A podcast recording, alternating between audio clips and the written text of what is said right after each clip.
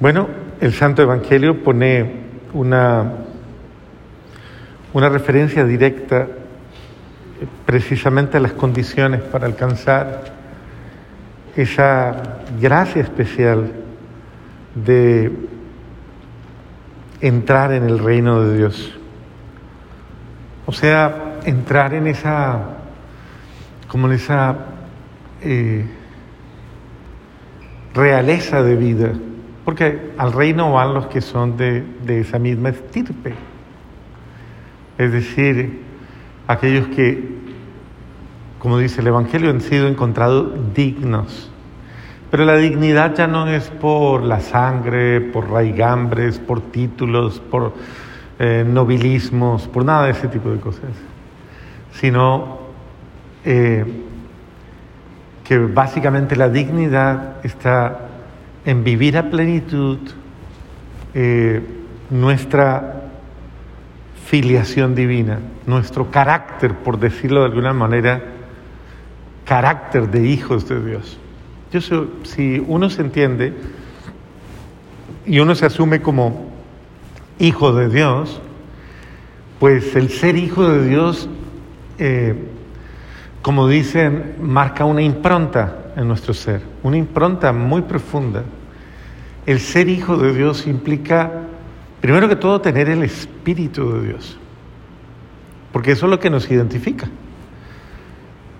Y ese Espíritu de Dios es el que nos va a mover con la fuerza de su amor, con su sabiduría, con su luz, con su gracia. Y en ese sentido, lo que hacemos y todo lo que vivimos eh, nos va a llevar siempre al grado de vivir de una manera, de una manera muy, muy digna.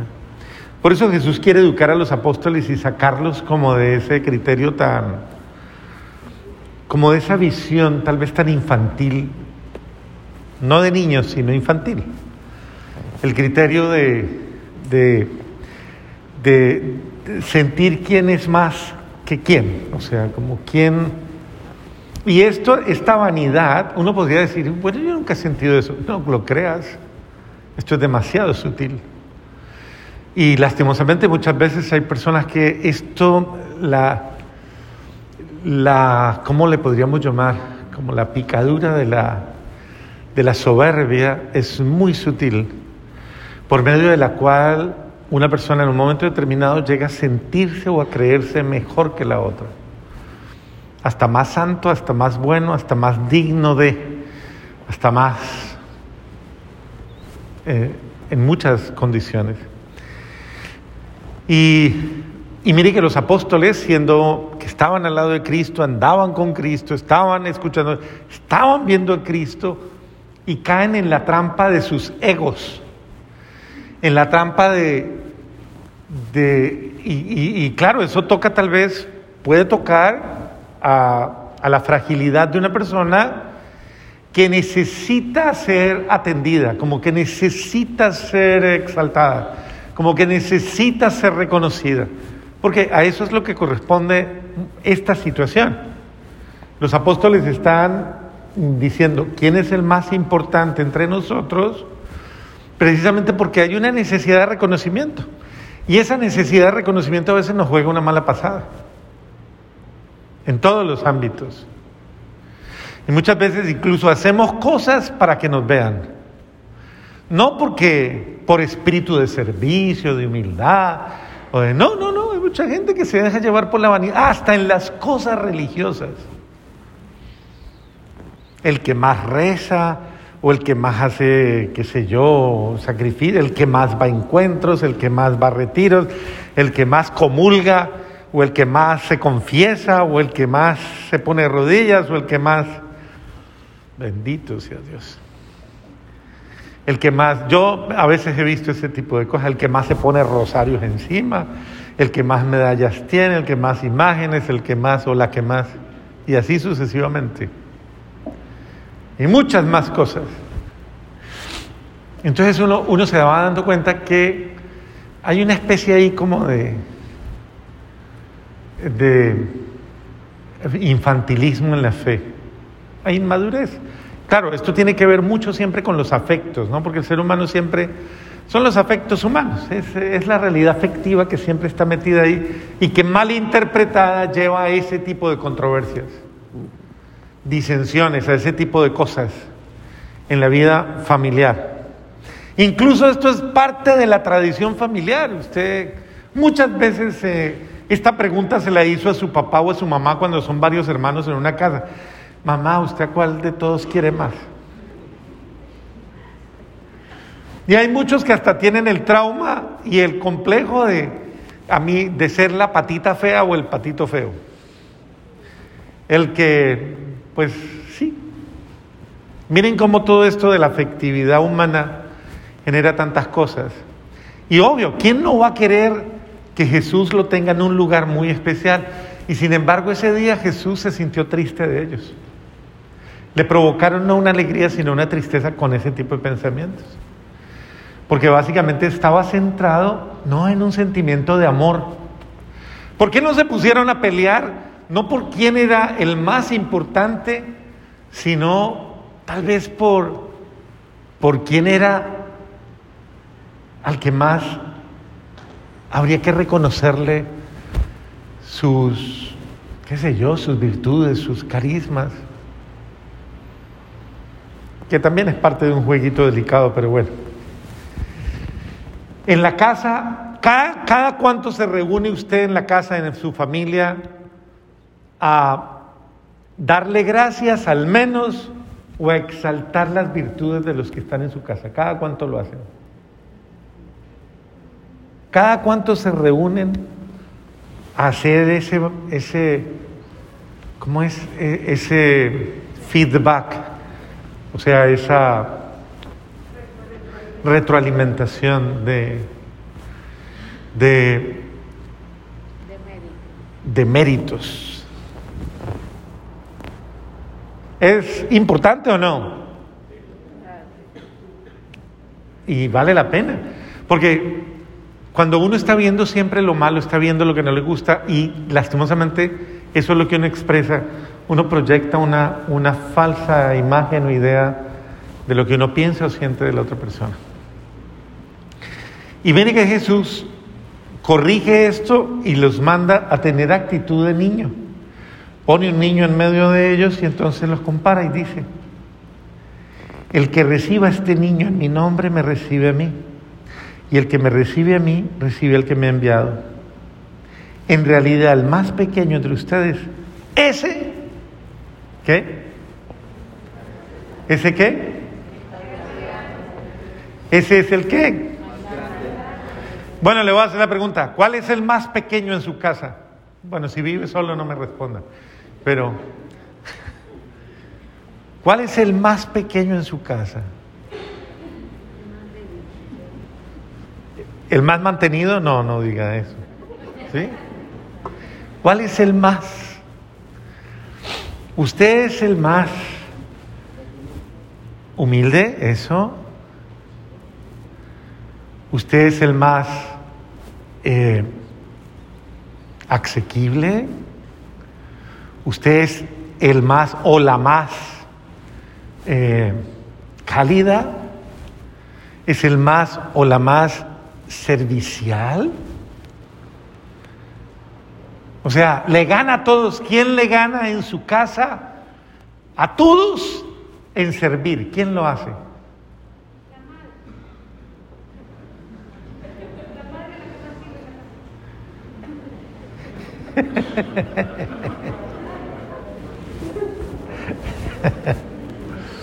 bueno, ella se la gana toda, de verdad que sí. Pero ¿quién es el de menos mal genio en la casa? ¿Quién es? ¿Quién es?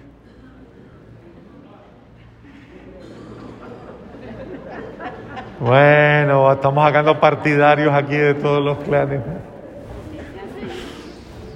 ¿Quién es el que menos da pelea, el que menos discute? Usted porque vive sola, Rosy, sí, eso sí le El más pequeño, es decir, el más humilde. Bueno, puede que no lo haga, de pronto vive sola, pero cuando llama a los demás, cuando se reúne con los demás, ¿qué lugar ocupas entre los demás? ¿Cómo te portas frente a los demás? ¿Como el que más o como el que menos? Y miren que Jesús eh, pone esto de manifiesto para zanjar en el corazón de los apóstoles todo ese tipo de pretensiones, disensiones, y dice, no, fíjese, yo no los quiero así. El que quiera ser mi discípulo y recibirme a mí, sea como un niño. Si no, no, no, no funciona la cosa. ¿Mm? Juan era uno de los más simples. Mire, Juan, Juanito, tan bello Juanito. Y sin embargo, saca una mala tarjeta ahí porque dice, Señor, habían unos que estaban por ahí expulsando demonios en tu nombre y se lo prohibimos. ¿Por qué? Porque Juan se sentía, ah, pero es que eso es para los que andamos con él, eso no es para cualquiera, eso es... Uno se cree muchas veces de mejor familia, ¿no? Y Jesús les dice, ah, no Señor, no se los prohíba. Porque nadie que expulse demonios en mi nombre está en contra mía. O sea, ya lo explicábamos el domingo, ¿no? El domingo era este evangelio, básicamente. Y es el desarrollo de este domingo. Nadie que haga cosas buenas, algo bueno, está en contra de Dios. Nadie que haga el bien te separa de Dios. No sientas celos del bien que otro hace. Al contrario, alégrate. Alégrate por el bien que hacen los demás. ¿Por qué le tiene que incomodar a usted que alguien sea bueno? Esa es la levadura del diablo metida en su alma. ¿Por qué le va a molestar que otro sea bueno? No debe molestarnos. Al contrario, qué rico alegrarme, alegrarme de que al otro le va bien, o que el otro es bueno, que el otro es floreciente en lo que sea, pero bien, obviamente. Qué bello. Les decía el domingo la envidia que le da a algunas porque ven a esa señora que, que, ¿qué? Que es más flaca que ella, sí, es mucha flacuchenta, infeliz. O o que tiene el pelo más bonito que la otra, esa que se echará por allá, donde irá, o que cualquier cosa, y así sucesivamente, la envidia, la envidia, oiga, qué horrible, qué envidia que al otro le vaya bien o que a la otra le vaya bien, no, o sea, alégrese y celebre la alegría del otro, qué rico poder encontrar gente tan sana de corazón que sepa celebrar mis logros, mis alegrías y que sepa eh, ver lo bueno y que sepa alegrarse por mí. Más aún que, que me ayude en ese, en ese plan. Muy bien, eh, creo que en ese sentido San Vicente de Paul fue uno de los grandes apóstoles porque supo poner el dedo en la llaga, ¿no? supo decir, los más, más eh, se ocultan en la humildad y los descubres en la humildad y muchas veces en la carencia de cosas materiales, más no de, más no de grandeza humana. Porque el ser humano no es más grande o menos grande cuando tiene o no tiene. El ser humano es grande por ser hijo de Dios, esté donde esté y haga lo que haga. Es un hijo amado de Dios y como un hijo amado de Dios, ya es grande.